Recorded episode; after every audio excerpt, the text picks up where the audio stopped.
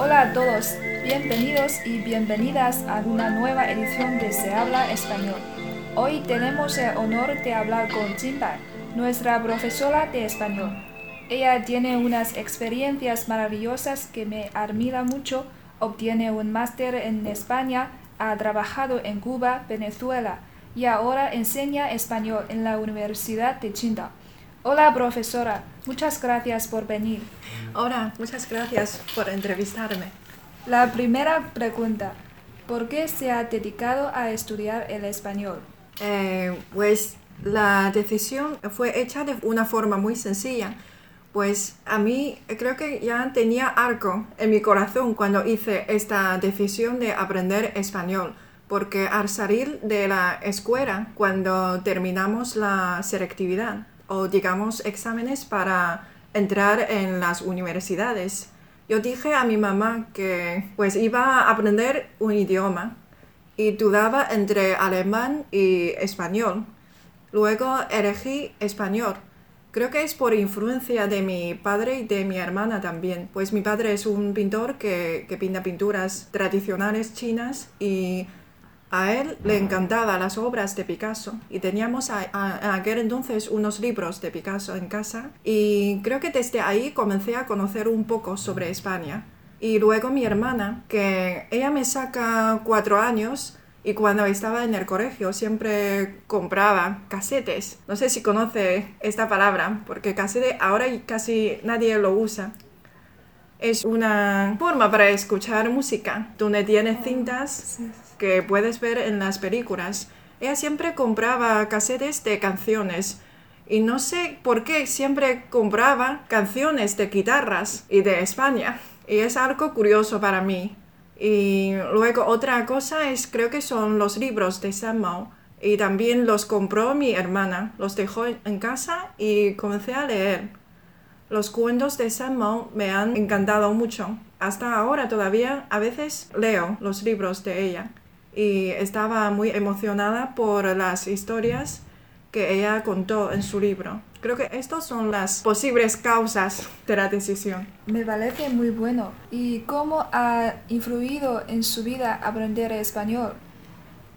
creo que el español me ha influido en muchos aspectos. Por ejemplo, por el español he podido conocer a muchos amigos hay algunos que no hablan español, pero hemos conocido por el español. Y también eh, he podido conocer a diferentes culturas, a los diferentes países y también los, por ejemplo, los paisajes maravillosos de América Latina y también de España. Todo eso me ha encantado mucho. Y eh, siempre pienso que si no, por ejemplo, si si no hubiera elegido español, no habría tenido la oportunidad de ir a España y de trabajar en América Latina y de conocer a vosotros también. Y ahora todo sería diferente. ¿Y cuál es lo más difícil durante su aprendizaje del español y cómo lo superó? Lo más difícil, eh, yo quiero em, decir que el español, el aprendizaje para mí es por etapas. Creo que eso para casi todo el mundo eh, es igual. En cada etapa vas a enfrentarte a diferentes dificultades. Y, por ejemplo, en un principio vas a afrontar las dificultades, por ejemplo, la conjugación, los artículos, los tiempos y los modos. Esos son algo que es difícil, pero puedes superar. Por ejemplo, leer libros, practicar y escuchar a tu profesor. Eso también es muy importante. Y otra cosa que quiero eh, mencionar es sobre también las dificultades, es cuando ya comienzas a practicar el español. Por ejemplo, yo cuando llegué a España, eh, lo más difícil para mí era entender los, digamos, los modismos, o puede decir que es una costumbre lingüística de la gente. Puedo poner un ejemplo. Si vas a España, sobre todo en Madrid, si alguien dice que eres la leche, y si alguien te dice, que mora, ¿cómo mora? Mora mogollón, o eres una crack, eres una máquina. No entiendo.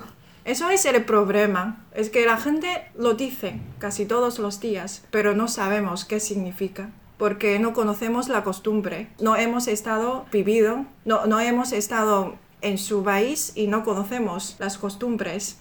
Entonces eso es una parte muy difícil para mí, porque la gente habla así y no entiendo nada.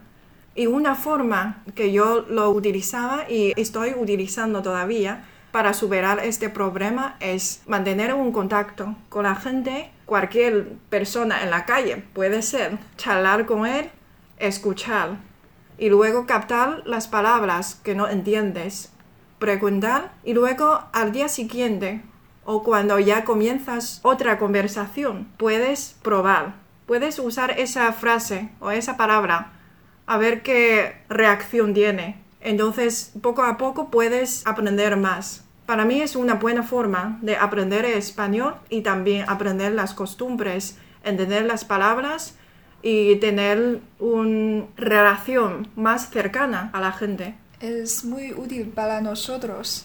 ¿Y tiene algunos consejos para los estudiantes que van al extranjero? Eh, creo que hay, hay varios. Eh, primero, tienes que prepararte bien antes de ir al extranjero. Los preparativos pueden ser, por ejemplo, los conocimientos básicos. No pienses que la gramática, no tiene sentido aprender gramática. Eso es la base de un idioma.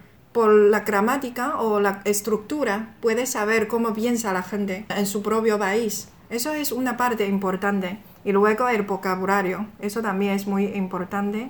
Y luego es que tienes que tener una actitud abierta y siempre tienes que respetar a los demás. Y luego ya cuando estés ya en el extranjero, tienes que salir de la casa y hacerte amigo con otras personas y viajar. Y luego hacer algunas, por ejemplo, actividades, participar en algunas actividades eh, puede ser de algún voluntariado y de la universidad para conocer más cómo funcionan las universidades eh, y luego también asistir a algunos seminarios académicos porque tu objetivo siempre tiene que ver con la parte académica. Eh, y luego lo más importante es aprovechar el tiempo aprovechar todo porque solamente tiene, por ejemplo, un año o dos años en el extranjero y no puedes estar en casa todos los días durmiendo.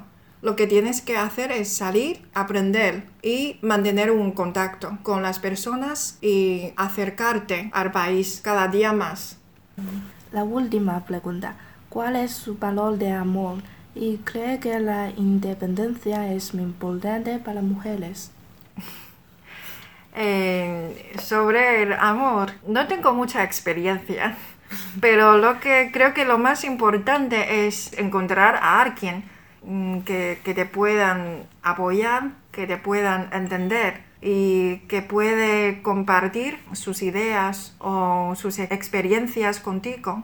Eh, y también creo que para mantener una relación, un punto importante es tener algo en común las dos personas y también tener algo diferente, porque así tenéis un tema para charlar cuando estéis todos libres y queréis compartir algo entre vosotros. Y luego algo diferente, porque cada uno tiene su propia vida y tiene que hacer sus propias cosas también. No podéis estar siempre juntos. Eso creo que no es una relación normal.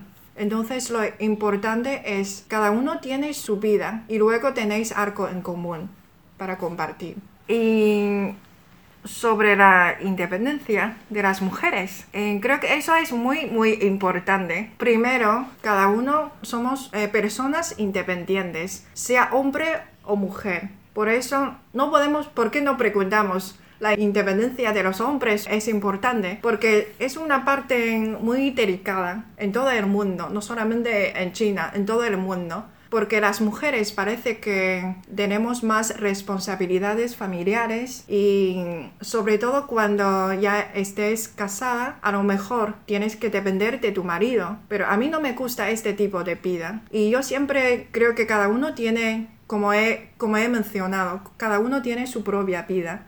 Y la independencia de una mujer actualmente es más importante que antes, porque actualmente las mujeres tenemos trabajos y tenemos, asumimos también responsabilidades sociales. Entonces tenemos que ser independientes también para luchar por nuestra vida, la vida que queremos tener, porque cada uno tenemos solamente una vida y lo que necesitamos hacer es hacerla maravillosa, porque no puedes no puedes tener una vida que depende de otra persona. Eso no me gusta. Entonces yo creo que si tienes la independencia, por lo menos, por ejemplo, la independencia económica, puedes comprar lo que quieras. Y después de hacer eso, ya somos mujeres y sabemos que vamos a estar muy a gusto cuando tenemos arco comprado y es arco que queremos. Eso es una, una base, un punto muy pequeño pero muy importante también. Y luego, si eh, económicamente estás independiente, también puedes viajar